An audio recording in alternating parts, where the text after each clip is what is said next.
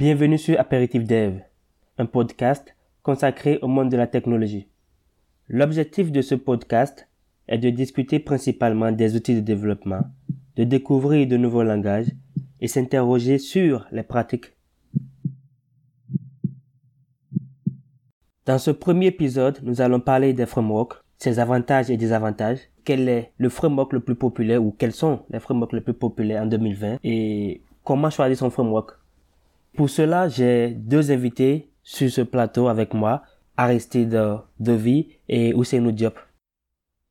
Bon, je me nomme Aristide Devi, euh, je suis apprenant en Sonatel Academy. En même temps, je suis webmaster dans une entreprise de vente de matériel informatique. Euh, bonsoir à tous, moi je suis Ousseinou Diop, actuellement lead développeur à Vicari, créateur de contenu et euh, formateur sur euh, Harare Academy. Le sujet d'aujourd'hui concerne les frameworks. Et d'abord, j'aimerais vous demander, Monsieur Ousseinou, c'est quoi un framework pour vous? Euh, bon, pour moi, pour simplifier la chose, un framework, c'est seulement un cadre de travail. Imaginons aujourd'hui, on a besoin de développer euh, une application et euh, par exemple, le client, son budget, il n'a pas un gros budget, aussi il n'a pas un temps, il n'a pas beaucoup de temps. Donc, dans ce cas-là, on peut opter pour un framework. D'abord, bon, on a euh, deux ou plusieurs choix pour créer une application. On peut coder en dur, coder from scratch de A à Z, utiliser un framework ou utiliser un CMS. Donc, un framework, c'est un cadre de travail qui, euh, qui euh, partage, qui découpe notre code sous forme de module. Voilà, c'est tout simplement ça. Et vous, Aristide Euh, oui, bon, comme il vient de le dire, je le rejoins un peu. C'est un cadre de travail qui permet d'améliorer le développement euh, d'applications euh, web pour le développeur. Et en plus de ça, je dirais, c'est un ensemble de, de composants qui, qui est bien structuré, qui permet aux développeurs de, de pouvoir se, se concentrer sur les algos, je dirais comme ça, les algos, pour pouvoir développer en temps record des applications maintenant, dans le temps et avec euh, une rapidité qui est vraiment bien. Quoi. Qui est bien, bien. Donc, à entendre les deux définitions, on pourrait croire que les frameworks ne comportent que des avantages. N'y a-t-il pas de désavantages à l'utilisation des frameworks? Euh, bon, bien sûr qu'il y a des, qu'il y a des avantages en, euh, dans les frameworks. Bon, le framework euh, contient un ensemble, un ensemble de fichiers. Si c'est un gros framework, euh, genre les, les, les, fichiers sont gros, là, si tu commences avec un framework, va falloir réserver de l'espace vraiment pour pouvoir gérer tous ces fichiers. Au tout début, tu, as, tu peux avoir beaucoup, beaucoup de fichiers à gérer. Ça, je dirais que c'est c'est pas un avantage parce qu'au tout début du projet, tu as des tonnes de fichiers à gérer. Et en plus de ça, j'ajouterai euh, le, le côté structure. Euh, avec un framework, tu es obligé de, de suivre une logique déjà, déjà implémentée dans le framework, de suivre une architecture bien définie dans le framework. Tu n'as pas autre choix à faire que de suivre cette architecture-là. Donc, on peut considérer l'architecture comme une contrainte, une restriction. Exactement. Oui. Bon, selon moi. D'accord. Avez-vous une contribution? oui. Bon, je pense que la limite, surtout, il y a une limite sur l'architecture. Tu es obligé de suivre l'architecture du framework. Deuxième chose, il y, a, une évolution. Par exemple, le framework évolue très vite. Aujourd'hui, tu peux avoir une application que tu as développée avec la version 2. Et demain, il y a une version 3 qui est sortie. Si tu as les mêmes développeurs, ils seront obligés de revoir les codes de, de changer les composants. Voilà, ça aussi, c'est un coût. Imaginons, vous avez recruté un développeur pour 6 mois, il a développé ton application et euh, après les 6 mois, il y a une version qui vient de sortir et il y a des changements sur l'API de base. Tu es obligé soit de recruter quelqu'un d'autre, de le former sur le, euh, sur le framework et pour qu'il s'intègre les nouvelles modifications. Et ça, c'est une limite. Voilà. Parce qu'à chaque fois, tu as besoin euh, de former développeur. Donc, la maintenance d'un framework est beaucoup plus complexe, c'est ça? Euh, bon, là maintenant, c'est pas beaucoup plus complexe. Parce que souvent, il y a, il y, a, y a des outils qui permettent toujours de gérer la maintenance. Parce qu'un code écrit euh, sans framework, c'est plus difficile à maintenir. Parce que, par exemple, imaginons moi, j'ai développé mon application parce que le code, avant tout, c'est une manière de voir les choses. C'est une manière de réflexion. Voilà, c'est un paradigme. Voilà. Un développeur, avec sa réflexion, il peut bon, voir je vais prendre cette architecture, l'architecture son application, et demain, il y a un autre développeur, il réfléchit différemment. Donc, pour maintenir ce code est, tellement, est, très, est très, difficile. Par rapport au, framework, il y a déjà l'architecture qui est déjà sur place. Donc, c'est plus facile à maintenir, à mon avis. Donc, euh, vous avez une suggestion ou à non, c'est ça, c'est ça, c'est ça. Je rejoins, je rejoins carrément ce qu'il a dit. Parce que si, si, si chaque, si, si, en fait, s'il n'y a pas, s'il a pas de framework, chacun va coder à sa manière. Et là, si le projet est, vraiment un projet qui est important, à, chaque changement de développeur, il y aura beaucoup de problèmes. D'accord. Il y aura beaucoup de problèmes pour, pour que le développeur là s'adapte au code que l'ancien développeur a. Donc, actuellement, quels sont les frameworks les plus populaires? Euh, Bon, les frameworks les plus populaires, euh, bon, Souvent, je, on scinde les frameworks en deux catégories, les front et les back. Bon, pour le back, euh, bon, souvent le nom qui revient, c'est Symfony. Symfony, après, je dirais, il y a Laravel, il y a Spring, si je me trompe Spring. Oui, Spring. Et aussi un framework JavaScript euh, Express qui est basé sur Node.js. Nous Bon, pour moi, je vais prendre un autre côté, parce que lui, il est, il est un peu côté français anglophone. Moi, je dirais premièrement, mhm. c'est Spring mhm. et Django, Rails, Laravel, voilà, et ExpressJS. Parce qu'aujourd'hui, bon, comme, comme il l'a mentionné, c'est deux parties. Il y a le front, il y a le back. Bon, on peut aussi ajouter le mobile. Euh, mais pour le front aussi, c'est la même chose. Euh, on, peut, on peut dire, par exemple, il y a Angular, il y a React, il y a Vue.js. Il y a aussi un framework qui, bon, qui, qui, qui venait qui vient de naître, qui est aussi intéressant, qui est SVLJS. J'aime beaucoup vraiment, c'est un framework vraiment qui va euh, grandir de temps en temps. Voilà. Et, et, là, je vais vous poser une question qui est la suivante. On sait qu'il y a des frameworks qui ont des grands groupes derrière. Mm-hmm. Si on prend Angular, il y a Google. Mm-hmm. Ça, ça ne constitue pas un frein pour l'utilisation des frameworks? Euh, Bon, d'abord, je vais vous éclaircir un peu sur, sur la manière de gestion et de maintenir les frameworks. Bon, il y a, il y a d'abord, par exemple, il y a un grand groupe qui est derrière, comme, comme le cas de React, Facebook, Angular, euh, Google.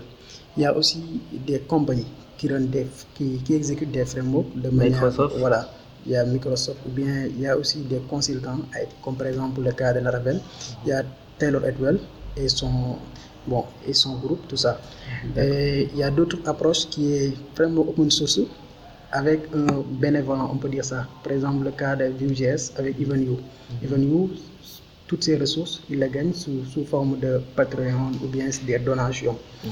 Il y a aussi une autre approche qui je préfère beaucoup, c'est il y a, il y a une fondation, organisation non gouvernementale, mhm. non-profit. Par exemple, c'est le cas de Django. Mhm. il, y a, il, y a, ce qu'on appelle Django Fellows. Ce sont des groupes de personnes qui gèrent le framework et qui travaillent bénévolement. Il y a, parmi ces groupes, il y a quatre personnes ou cinq qu'on recrute, qu'on a payé comme salaire d'un développeur. Donc, euh, euh, le fait de, je vais revenir sur, ta question, le fait de, de, dépendre sur un grand groupe, il y, a, il y, a, un avantage, il y a des inconvénients. Par exemple, Google peut te dire, bon, euh, d'ailleurs, il a fait ça. On, avait, on était sur AngularJS et il y a un bon jour, Google s'est réveillé, il a dit, bon, on va éliminer le développement de AngularJS, on va passer à AngularJS. Donc, tous les développeurs sont frustrés et ils sont, ils sont même arrêtés à développer sur AngularJS, ce qui a fait la, popularité de React.js. Donc, l'un des, inconvénients, des inconvénients, c'est ça. Il peut se réveiller un bon jour et dire que, bon, on ne va pas utiliser cette version. L'avantage, c'est qu'il y a toujours le support, par exemple, de, de l'entreprise il va payer des développeurs, il, il, travaille pour cette solution.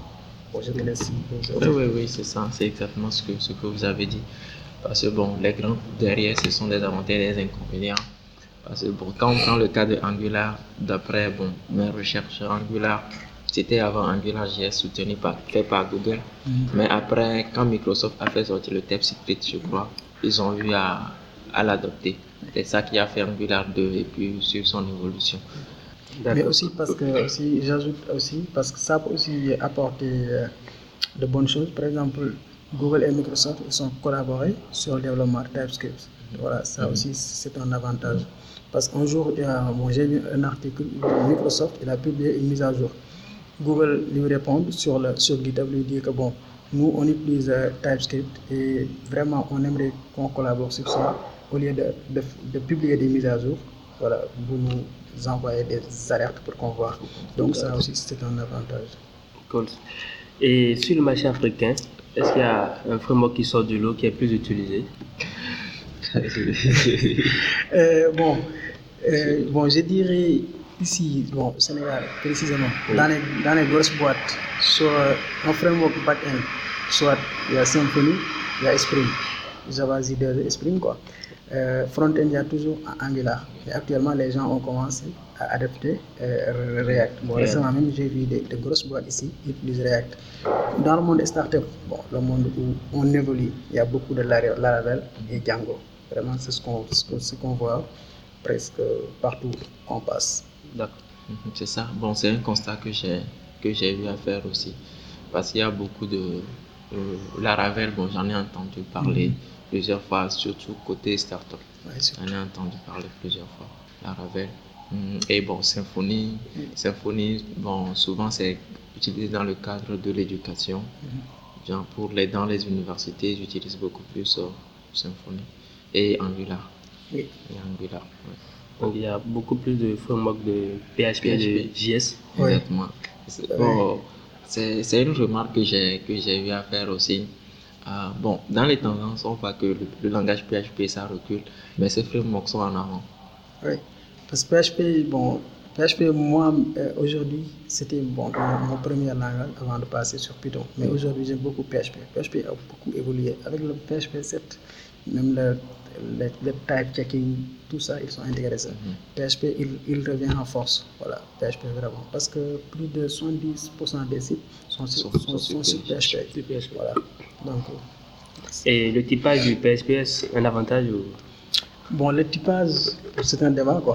Le typage dans tous les langages, il y a, y a des gens qui aiment ça. Qui disent que bon, un langage non typé, c'est pas un bon langage. Ce sont des gens qui attaquent toujours Python, Ruby, extra. Mais il y a d'autres mouvements qui disent que bon, un langage typé, c'est tellement compliqué parce que tu es obligé de savoir dès le départ quel est le type de données que je manipule. Je manipule euh, une chaîne de caractères, euh, un entier, extra. Donc, mais pour l'avantage de- des langages typés, euh, il y a moins de bugs. Voilà, surtout avant, avant, avant de compiler, il y a, il y a le bug. Mais par contre, pour les langages typés dynamiquement, comme Python, JavaScript ou Ruby, euh, souvent les bugs c'est au moment de, d'exécution, runtime. Et ça, c'est, tellement compliqué à, à gérer. Exactement. Voilà, donc euh, typage aussi, c'est un avantage. Quoi. Python, ils ont commencé à intégrer ça. Voilà. Hum, Je, je me rappelle euh, quand j'ai commencé par, euh, euh, par, euh, utili- par, euh, utiliser JavaScript. Bon, c'était bizarre pour moi. oui. C'était bizarre. oui, c'était bizarre. hein. C'était bizarre. Mais Dieu merci, le texte qui était venu Oui, pour, oui. pour le typer un peu. Mhm, Surtout, TypeScript, c'est- c'est c'est un excellent, vraiment, euh, superset de JavaScript. J'aime beaucoup. D'accord. Et avec autant de frameworks, comment choisir son bon framework pour un projet concret, voilà, pour ne pas se perdre? Parce que je me rappelle quand j'avais, j'étais en première année, j'avais voulu utiliser un framework Symfony, j'avais vu qu'il y avait trop de paquets, donc tout de suite je me suis arrêté et dit, il faut mieux que je retourne à mon CSS HTML, coder moi-même pour mieux comprendre. Oui. Quels sont les critères à prendre en compte pour le choix d'un framework? Bon, vraiment, c'est un débat. C'est un débat et ça dépend du, du, du type de projet sur lequel tu es. Parce que si tu es sur un projet basique qui ne nécessite pas de grands moyens, tu peux aller à ta manière, utiliser du PHP, essayer de faire, mettre en place ton propre système de gestion de, de, de fichiers, tous les, les PHP, genre tu mets ton architecture en place. Mais si c'est un projet qui va évoluer dans le temps, sur lequel les gens vont se. euh, genre, d'autres développeurs vont collaborer, surtout partie collaboration. Les gens vont collaborer. Il va falloir que tu cherches un framework. Bon, je dirais pas dont la communauté est vraiment conséquente, mais tous les frameworks ont vraiment une communauté. Ont vraiment une communauté. Du coup, bon, le framework, bon, à toi d'aller de, de voir vraiment en fait ce que tu cherches ce que tu veux faire en fait, c'est en fonction de ça que tu vas t'orienter. Donc pour un débutant, il va se demander si le projet est basique ou non. Mm, Ouais, je, bon, je pense que il doit premièrement commencer par voir si le projet nécessite un framework ou pas. Ouais. Si le projet nécessite un framework, bon, il peut se lancer dans un framework parce que le projet eh, doit, être maintenu dans le temps et en fonction aussi de la, de la rapidité de- d'exécution. Bon, je pense que c'est en fonction de ces, de ces choses qu'il doit s'orienter vers un framework. Maintenant, pour le choix de framework, euh, ça c'est un débat. C'est un débat. Bon, pour moi personnellement, si je veux faire un projet, je m'oriente plutôt vers les frameworks PHP, puisque bon, c'est ça, je suis. Je suis. C'est ça, bon, c'est c'est le PHP que j'ai que j'ai appris quand j'ai commencé à programmer, langage C, C. Après, PHP, après un peu de Java. Mais bon, je m'habitue, je m'oriente toujours vers les PHP, des frameworks PHP. Mais bon, faut pas aussi se limiter, il faut, faut explorer tous les. De les frameworks, quoi. Exactement, pour voir. Allez, vraiment- mais d'autres horizons. Ouais. Oui. Bon, je vais te rejoindre parce que, bon, c'est ça. D'abord, pour, un débutant, je, conseille toujours d'apprendre les bases avant de passer sur un framework. Parce que souvent, bon, je reçois beaucoup de messages d'erreurs. On me dit que, bon, comment, on fait ça Et ça n'est pas des, erreurs du framework, c'est des erreurs de langage base. Il y a beaucoup de gens qui utilisent React qui disent, bon, la fonction map de React, c'est excellent. C'est un une fonction JavaScript. Mais presque, Ils n'ont pas. appris les bases, ils sont perdus. Euh, pour revenir un peu, moi, quand, quand je choisis un framework, d'abord, je, je vais voir s'il y a une communauté derrière. Une communauté très active, par exemple. Si aujourd'hui j'ai un bug, je, je sais exactement où aller pour, pour me débugger. Deuxième chose, est-ce qu'il y a un écosystème derrière? Qu'est-ce que j'appelle par écosystème? Par exemple, il y a des librairies qui sont déjà développées, il y a des composants.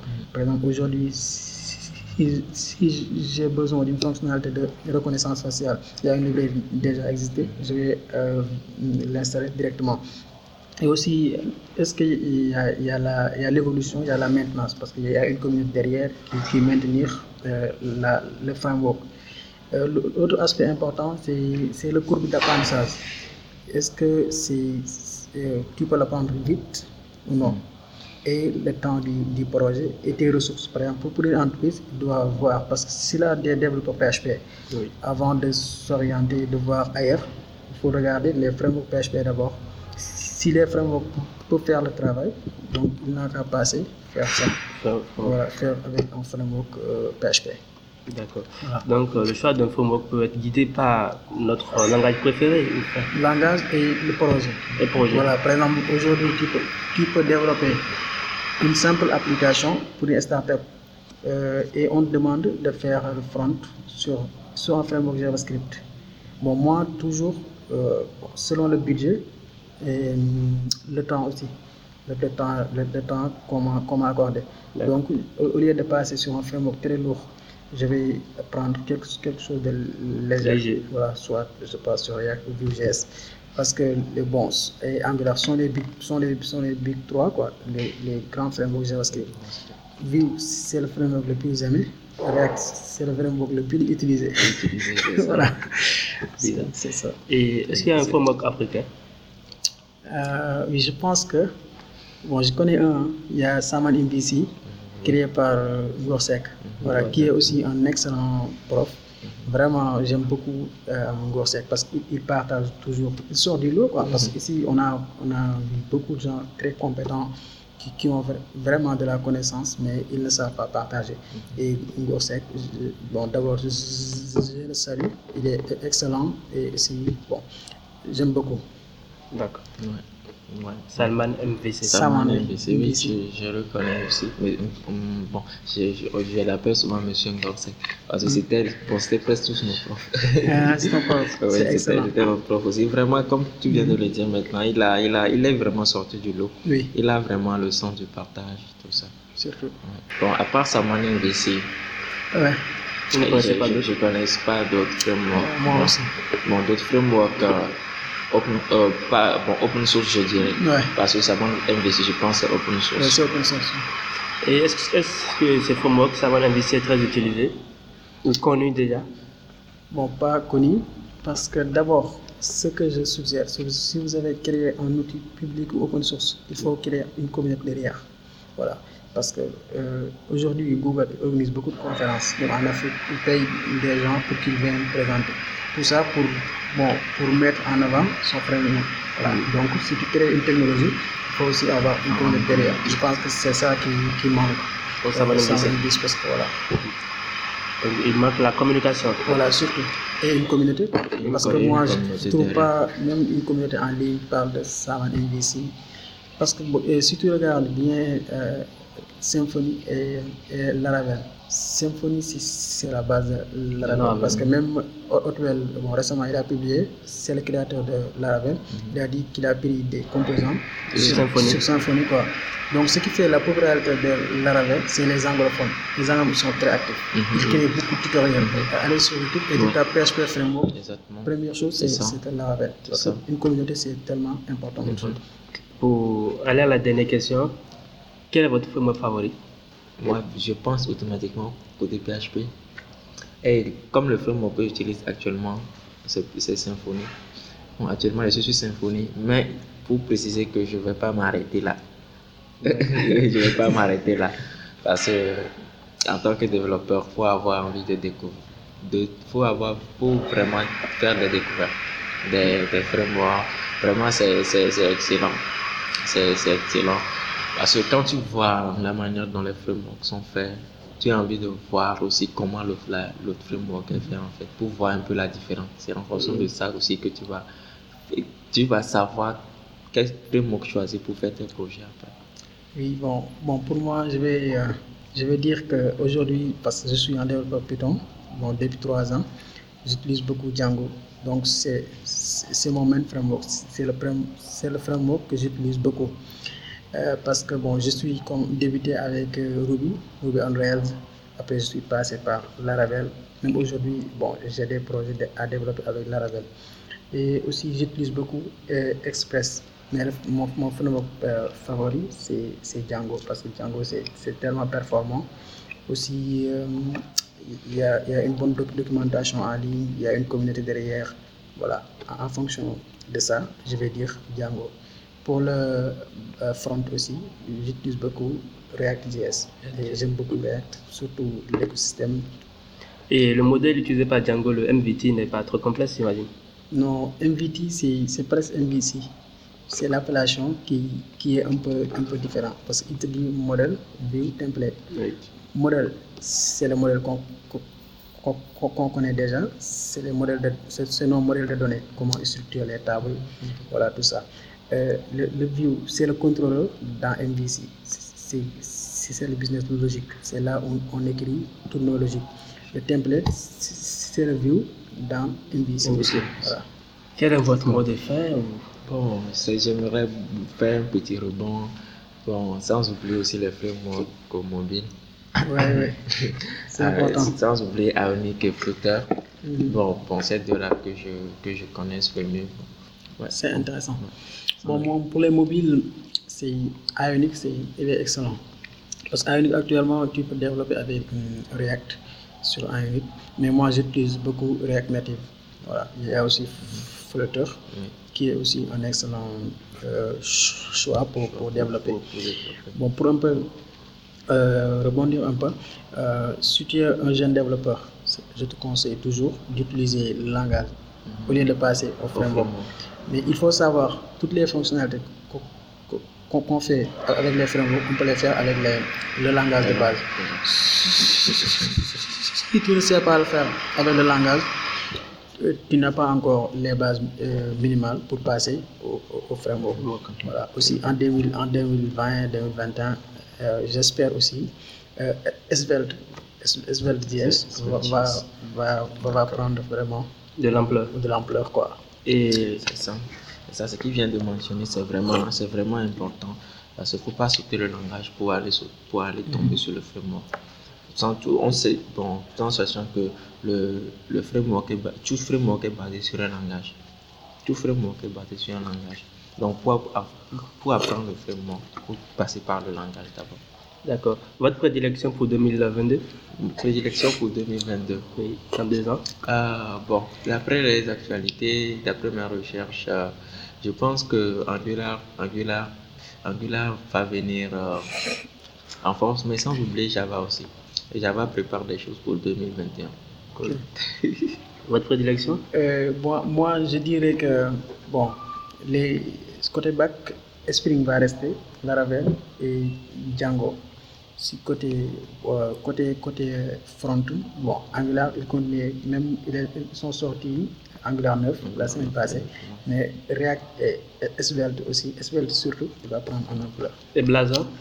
Blazor, oui, surtout, surtout Blazor, c'est c'est euh, créer un site web sans HTML, CSS. Il est sur C Sharp.